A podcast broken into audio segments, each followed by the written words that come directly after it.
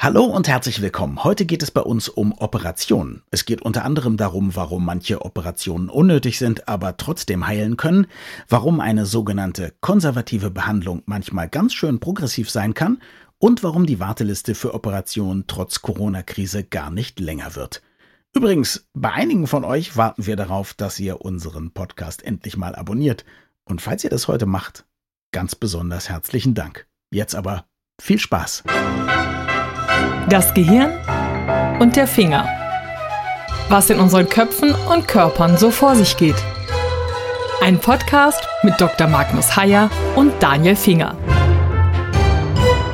Magnus, wir wollen heute über Operationen und den Sinn und Unsinn von vielen Operationen sprechen. Hast du dich denn selber schon mal einer Operation unterzogen, von der du glaubst, sie war sinnlos? Ja. Was war das für eine Operation? Das ist sehr lange her. Ich hatte mir das Schlüsselbein gebrochen. Es gibt bei dem Schlüsselbeinbruch mehrere Arten, das Schlüsselbein zu brechen. Es kommt immer auf den Ort an, wo es gebrochen ist. Mhm. Und danach richtet sich, ob man es operieren muss oder ob man es konservativ mit einem Rucksackverband kompensieren kann. Also Rucksackverband heißt wirklich, du hast hier über der Schulter Riemen und die ziehen die Schulter nach hinten und weiten sie, sodass der Knochen besser zusammenwachsen kann. Das Interessante war, ich kam in die Klinik und die sahen sich das an und dann sagten sie, das ist kein Problem, da machen wir einen Rucksackverband. Und dann kam der Chefarzt und er sagte, das müssen wir operieren. Es war ein Grenzbereich, aber ich halte es nicht für ausgeschlossen, dass die Operation gemacht wurde weil ich Privatpatient war. Das heißt, die Idee ist, die Leute wollen dich operieren, A, weil sie vielleicht einfach gerne operieren. Also Chirurgen, wenn man, das sagt man ja immer, wenn man zum Chirurg geht, dann sagt er immer, wir müssen operieren. Wenn man zu einem anderen Arzt geht, sagt er, ach, wir probieren es erstmal mit unseren Medikamenten. Das nennt sich dann konservative ja. Therapie, obwohl nicht jedes Medikament besonders harmlos oder konservativ ist. Ne? Also das heißt, die Leute haben so gewisse Neigung und dann scheint es in der Tat so zu sein, dass man für OPs mehr Geld verdient oder zumindest mit manchen OPs oder leichter Geld verdient, speziell an den Kliniken oder wie ist Klar, das? die Kliniken finanzieren sich auch über Operationen. Und wenn ich schwierige Operationen mache, verdiene ich daran mehr Geld. Das ist ein Motiv. Ein zweites Motiv ist, dass es mhm. Operationen gibt, bei denen die Kliniken eine gewisse Mindestmenge nachweisen müssen. Das ist ja auch eine logische Überlegung. Also wenn du eine Klinik hast, die nur ganz selten, sagen wir mal, Hüftendoprothesen macht, also Hüftgelenke implantiert, dann ist die Qualität vermutlich ja nicht sehr gut, weil die Leute sich damit nicht übermäßig gut auskennen. Und deswegen gibt es eben gewisse Mindestmengen, die die nachweisen müssen. Und wenn eine Klinik knapp an dieser Grenze entlang schraubt, ist sie natürlich massiv daran interessiert, diese Zahl etwas anzuheben, um in diesem Katalog zu bleiben. Und auch das mag dann ein Motiv sein sein. Das heißt, ich sollte da unbedingt darauf achten, mir die Statistik vorher angucken. Und wenn ich sehe, die sind also irgendwie 20 Operationen unter der Mindestmenge für den Katalog, dann sollte ich sehr, sehr vorsichtig sein, wenn man mir sowas vorschlägt. Aus zwei Gründen. Einmal hast du natürlich lieber einen Chirurg, der bei der Operation, die er bei dir macht, eher gelangweilt ist, als einen, der total aufgeregt ist, weil das eine der ganz seltenen Chancen ist, diese Operation zu machen. Und zum Zweiten eben, weil möglicherweise eine Klinik diese Operation einfach braucht. Und jetzt hast du gesagt, du bist Privatpatient oder warst zumindest Privatpatient. Privatpatient, was auch bedeutet, bei Privatpatienten verdienen die Kliniken ungleich mehr? Ja. Kannst du das mal in Verhältnis setzen? Das Zehnfache, das Hundertfache, das Zweifache? Das kann ich nicht präzise in Verhältnis setzen, aber ich weiß, dass es erhebliche Unterschiede sind. Erhebliche Unterschiede. Und ich glaube, es gibt noch einen Unterschied. Ne? Bei Privatpatienten ist oft eine Chefarztbehandlung mit drin. Und Chefärzte sind nicht unbedingt die, die die meisten Operationen durchführen, sprich auch nicht unbedingt die, die es am besten können. Das stimmt natürlich schon. Also der Chefarzt ist eigentlich der, der häufig auch außer Haus auf irgendwelchen Kongressen ist. Und der leitende Oberarzt ist im Grunde mhm. der, der am OP-Tisch steht von morgens bis abends und operiert. Also es spricht in vielen Fällen viel dafür, anzustreben, vom leitenden Oberarzt operiert zu werden. Also Vielleicht sollte man nicht in allen Fällen darauf bestehen, dass der Chefarzt einen persönlich operiert.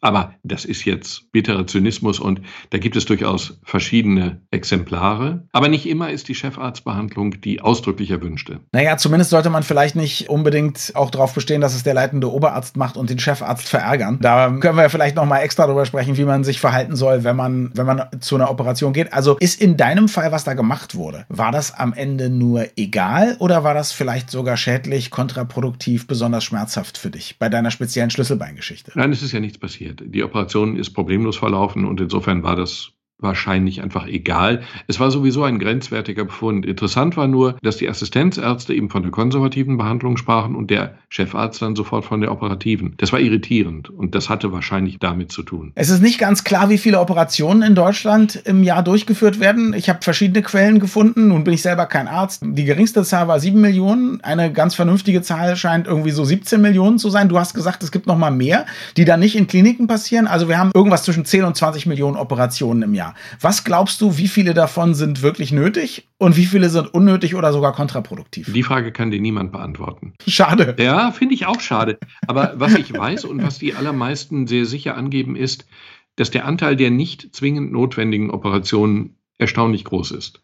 Es wird in Deutschland garantiert zu viel operiert und das kann man natürlich schlecht im Einzelfall beurteilen. Man kann aber einfach mal vergleichen, Operationszahlen bei uns in Deutschland im Vergleich zu den Operationszahlen in OECD-Ländern, also den reichen europäischen, amerikanischen und australischen Ländern. Und da kommen ganz erstaunliche Zahlen raus. Zum Beispiel bei der Ballondilatation im Herzen. Erklär kurz, was das ist, weil du das so sagst, als ob jeder schon mal von einer Ballondilatation gehört hat. Also das ist ein Dilettant, der den Ballon ins Herz schiebt, oder was ist damit gemeint? Und dabei habe ich schon nicht perkutane Koronarintervention gesagt, was ja Ach so, das hätten wir natürlich verstanden. Man kann, wenn jemand Verengungen der Herzkranzgefäße hat und also ein Herzinfarktrisiko hat, dann kann man die Herzkranzgefäße entweder durch einen Bypass operativ offen behandeln oder man kann endoskopisch dort reingehen und die mit einem Ballon aufweiten. Und diese Ballonaufweitung wird in Deutschland 624 Mal pro 100.000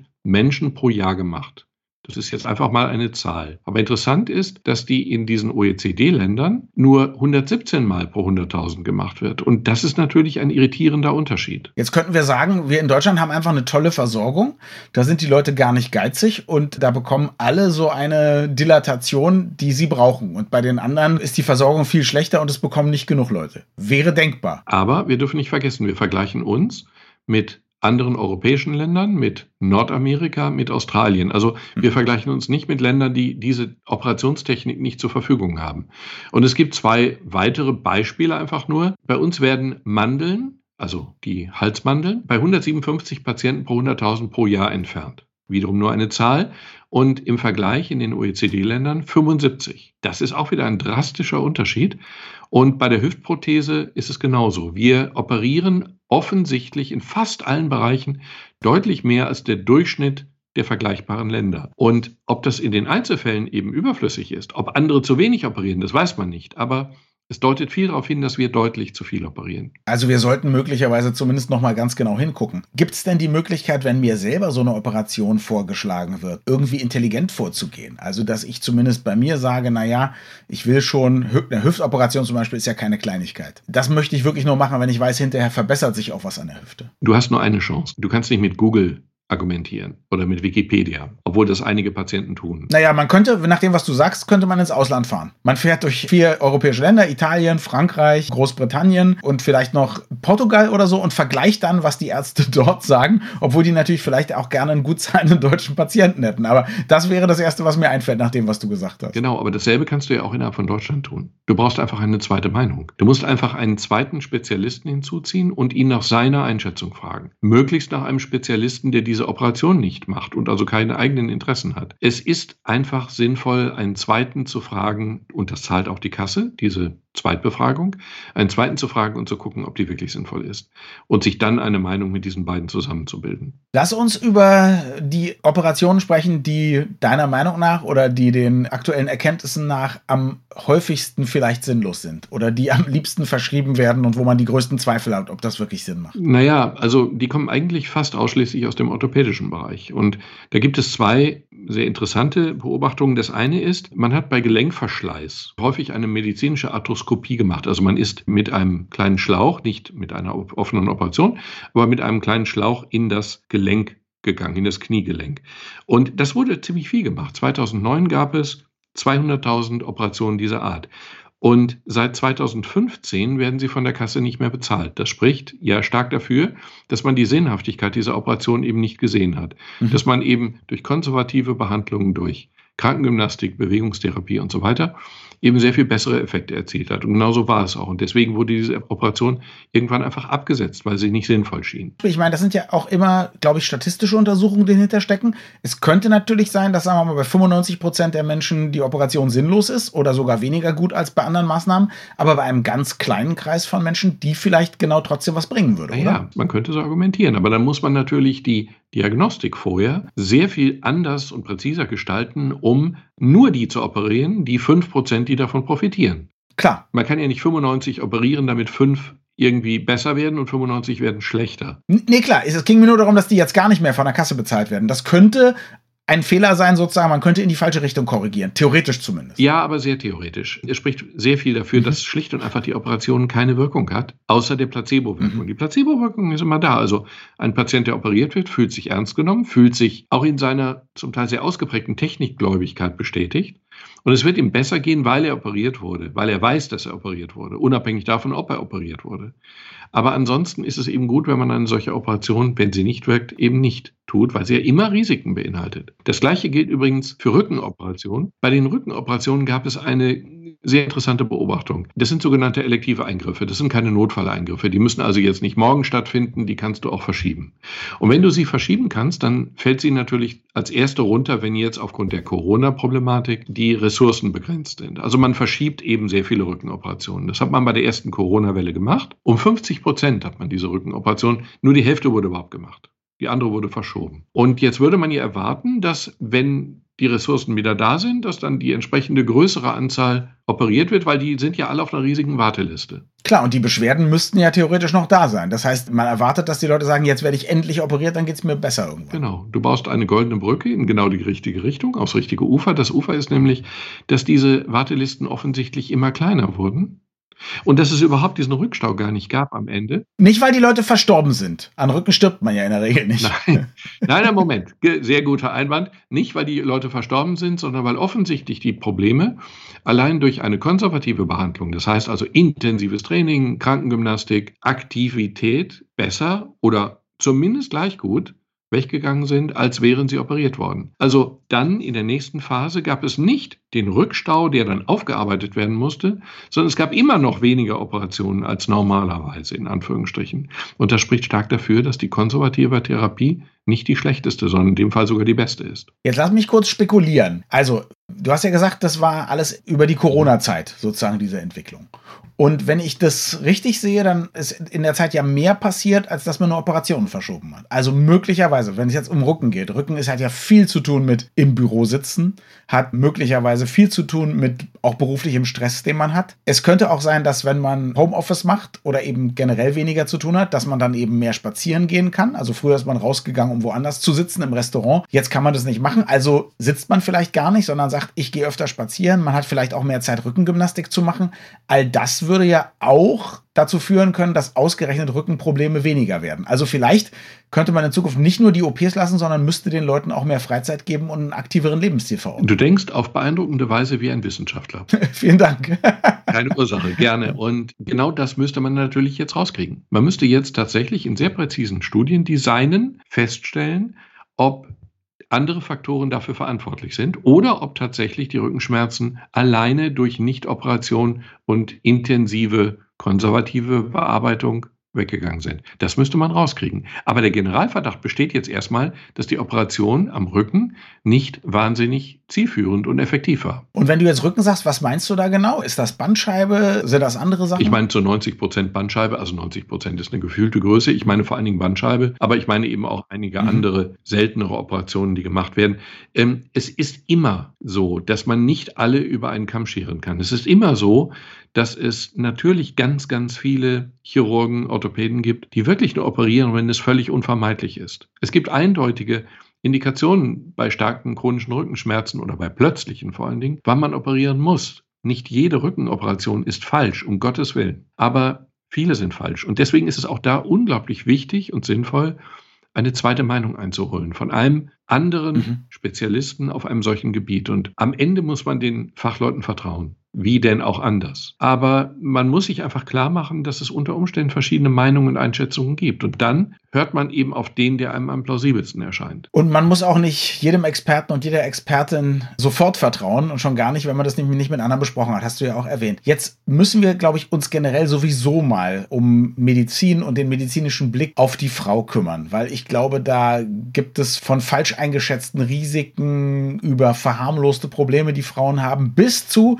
speziellen Operationen, zu denen Frauen sehr leichtfertig geraten wird, meist von Männern eine große Menge an Sachen. Aber du hast mir schon im Vorgespräch verraten, dass die Gebärmutterentfernung etwas ist, wo man, also sagen wir mal, sehr leichtherzig zugreift. Zumindest war das so. Ich weiß von meiner Tante im Münsterland, dass da wirklich im Grunde alle Frauen ab einem gewissen Alter die Gebärmutter herausgenommen bekamen. Das war einfach Standard, das hat man so gemacht, das wurde auch gar nicht hinterfragt. Das war völlig unsinnig, aber es war eben üblich. Und da ist man aber mittlerweile von ab. Also diese Operation macht man heutzutage wirklich nur, wenn sie notwendig oder wenn sie sinnvoll erscheint.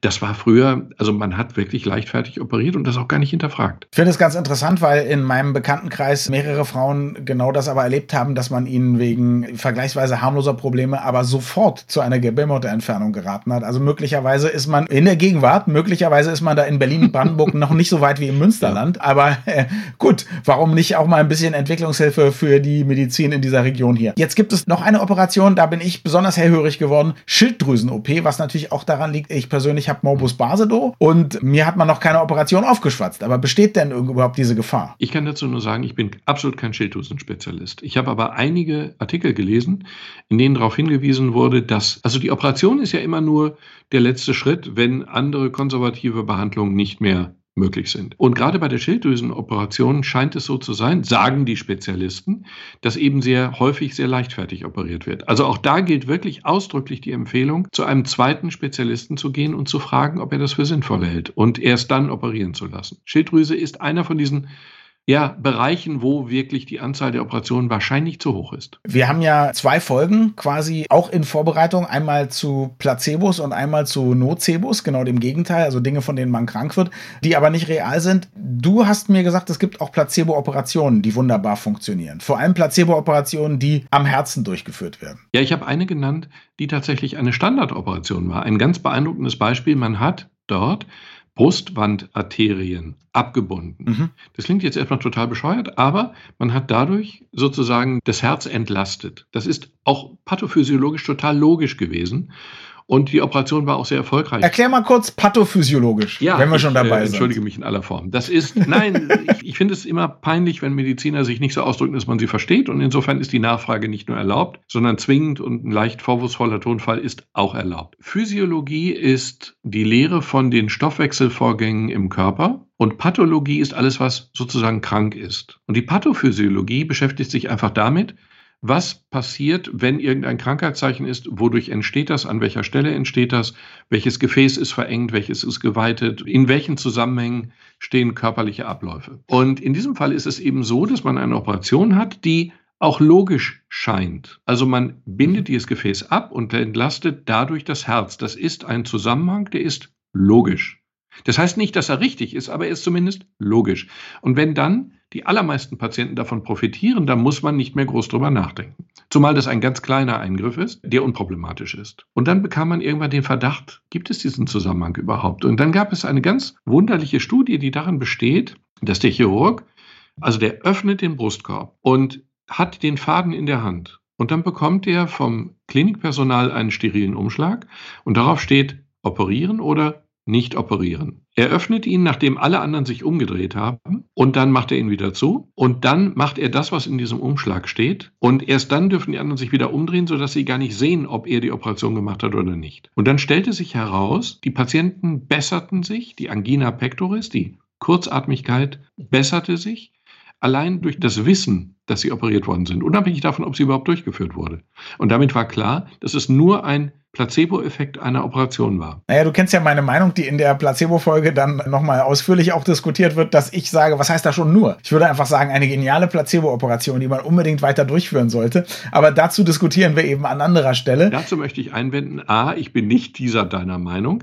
Also eine Operation ja, ja. nur auf den Placebo-Effekt hin scheint mir zu riskant. Und B, das Charmante an dem Placebo-Effekt ist auch das Merkwürdigste, nämlich du kannst selbst dann eine Wirkung erzielen, wenn der Patient weiß, dass es nur eine Scheinoperation oder ein Scheinmedikament ist. Und wenn das so ist, dann könnte man ihm ja sozusagen eine andersartige Scheinbehandlung anbieten, die dann eben auch eine gewisse Wirkung hat. Nein, eine richtige Operation möchte ich nicht machen, nur auf dieser Basis. Na gut, okay. Ich wollte noch über eine andere Sache sprechen. Wir haben ja neulich in unserer ersten Videofolge, der 50. Podcast-Folge, darüber gesprochen, dass dein Vater irgendwann verstorben ist und über die Aufbahrung und so weiter und so fort. Ich kannte dich ja, als dein Vater noch gelebt hat und ich habe das auch mitbekommen, dass er öfters krank war. Er hatte eine Herzkrankheit. Und ich weiß, dass du und er auch lange überlegt haben, ob er sich deswegen operieren lassen soll. Das liegt aber nicht daran, dass die Operation nutzlos gewesen wäre, die man ihm da vorgeschlagen hat, sondern dass man schlichtweg eigentlich nicht beurteilen konnte, was ist das größere mhm. Risiko,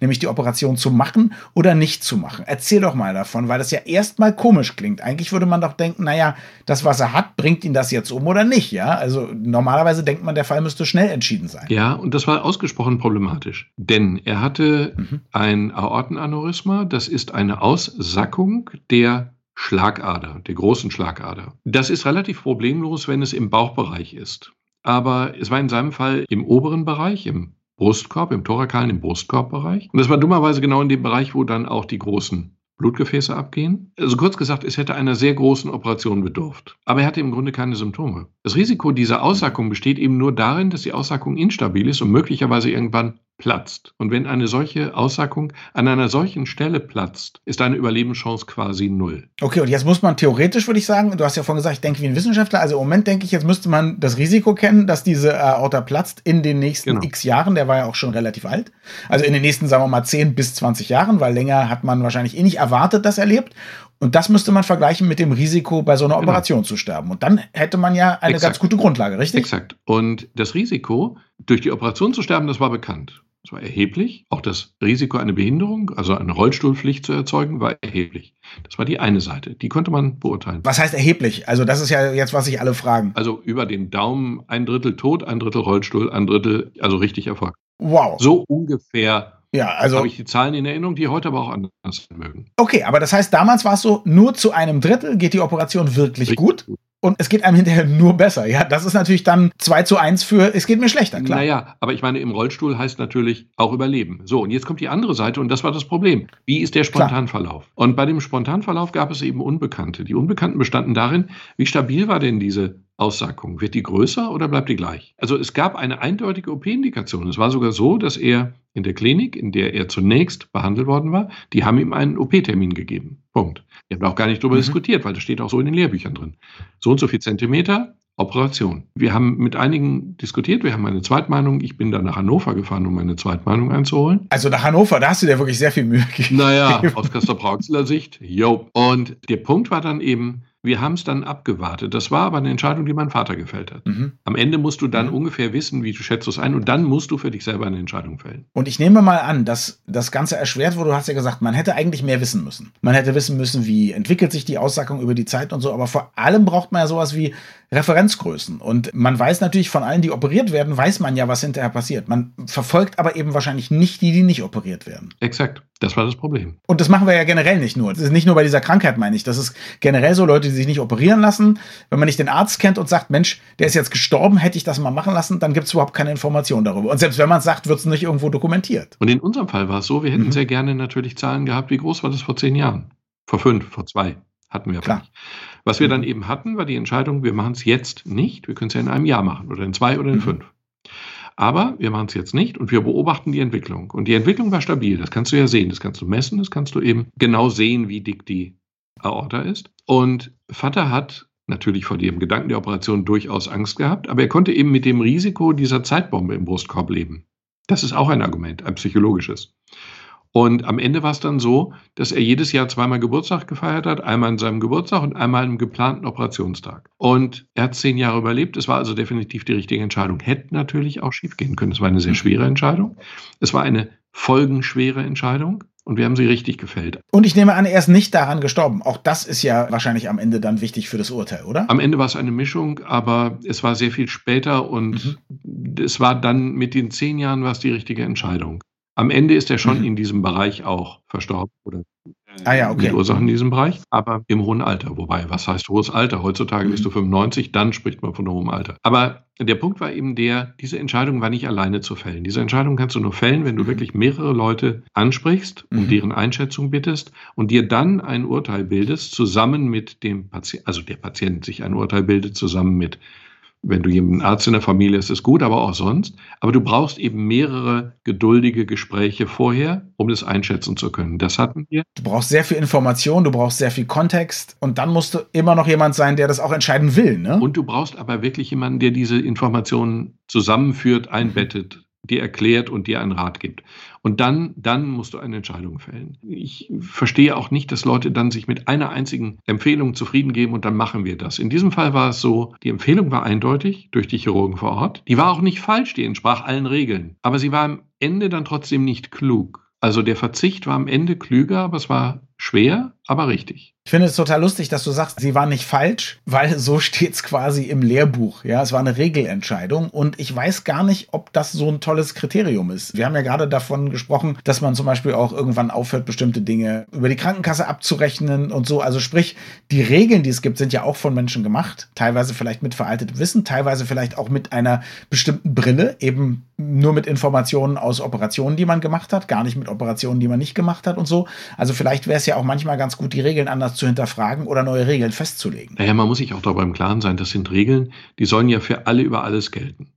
Also die gelten dann für mhm. alle Aussackungen der Aorta in diesem Fall. Da gibt es aber mhm. natürlich noch viele individuelle Faktoren, die auch nicht alle in diese Regeln einfließen. Außerdem ändern sich viele Sachen auch. Und Erkenntnisgewinne ändern sich erheblich. Wir sehen das ja gerade bei Corona. Die Behandlung von Corona ändert sich deutlich und wird deutlich besser. Wir brauchen einfach immer mehr Erfahrung. Dadurch werden Behandlungen eben immer besser. Und in diesem Fall finde ich schon, dass man sich im Normalfall an die Leitlinien, an die Empfehlungen hält, weil die statistisch einfach die am besten unterfütterten Behandlungsempfehlungen sind. Aber es gibt dann immer mal Faktoren, die abweichen können. Und deswegen muss man das individuell dann trotzdem noch einmal sozusagen nachfragen oder nachfragen lassen. Und es gibt ja Hoffnung auch für die Zukunft. Man spricht dann über Dinge wie personalisierte Medizin. Das ist dann, wenn zum Beispiel große Mengen von Daten aus der Pathologie analysiert werden, dann kann man vielleicht Parallelen entdecken, sagen, Mensch, da war doch schon mal jemand, der hat sowas ähnliches gehabt, der hat da noch zehn Jahre gelebt, vielleicht sollte man da vorsichtig sein und so weiter und so fort. Also da passiert auch viel und apropos passiert viel, wir haben jetzt natürlich über sehr viele Operationen gesprochen, die unnötig sind. Und auch das war eben eine Entscheidung, über die wir gesprochen haben, wo es mhm. gut war, nicht zu operieren und so. Das heißt überhaupt nicht, dass es nicht ganz, ganz viele Fälle gibt, wo eine Operation nicht nur angezeigt ist, sondern eben auch ganz wunderbar ist, dass man die überhaupt machen kann. Ich bin sicher, es gibt Leute, die brauchen ganz dringend eine Hüftoperation und haben hinterher eine ganz andere Lebensqualität. Also das müssen wir, glaube ich, nochmal sagen, dass eine Operation auch an sich eben nicht schlecht ist, dass man sich nur gut informieren muss. Unbestritten sind zum Beispiel künstliche Hüftgelenke nicht nur ein Lebensqualitätsgewinn, sondern schlicht und einfach auch lebensverlängernd. Wenn jetzt zum Beispiel ein alter Mensch fällt und sich den Oberschenkelhals bricht und er ein künstliches Hüftgelenk bekommt, dann kann der zwei, drei Tage später wieder laufen oder sogar am Operationstag schon wieder laufen. Und das ist quasi ein Wunder, aber das rettet das Leben, weil die Leute, wenn sie dann plötzlich im hohen Alter plötzlich bettlägerig sind für eine gewisse Zeit, dann wird das schnell lebensbedrohlich. Und insofern ist diese Operation nicht nur kein Luxus, sondern wirklich ein, ja, unglaublich wichtig. Es gibt Herzoperationen, wo man mittlerweile endoskopisch, also mit einem Endoskop ist jetzt keine gute Erklärung, nicht? Also mit einem Multifunktionsschlauch, sag ich mal. Ein Ohr ist, wenn man hören kann, hätte mein Deutschlehrer immer gesagt, als Beispiel für eine schlechte Definition, ja. Sehr gut. Also mit einem Multifunktionsschlauch kannst du mittlerweile über Blutgefäße bis zum Herzen gehen und im Herzen beim schlagenden Herzen, ohne eine Herz-Lungen-Maschine, im schlagenden Herzen eine Herzklappe ersetzen. Und dann machst du aus einem Menschen, der keine zwei Treppen mehr steigen kann, keinen Hochleistungssportler, aber einen Menschen, der plötzlich wieder bewegungsfähig ist, lebensfähig ist, selbstständig ist, risikolos leben kann. Das ist schon unglaublich beeindruckend. Also es darf am Ende überhaupt nicht der Eindruck entstehen, dass wir Operationen verteufeln. Nein, gar nicht. Es geht um die Summe der Operationen und darum, dass eben einige Operationen häufig mal doch besser unterlassen worden wären. Für den Großteil der Operationen gilt das nicht. Es gilt mitnichten die Aussage, dass die Hälfte der Operationen verzichtbar wäre. Nein, aber viele tausend wären es schon. Und diese viele tausend nicht zu operieren, würde unsere Medizin zu einer noch besseren Medizin machen und unsere Chirurgie zu einer noch besseren Chirurgie. Und das könnte man tun. Danke fürs Zuhören und bis zum nächsten Mal. Wir freuen uns immer über Feedback an mail.gehirnfinger.de.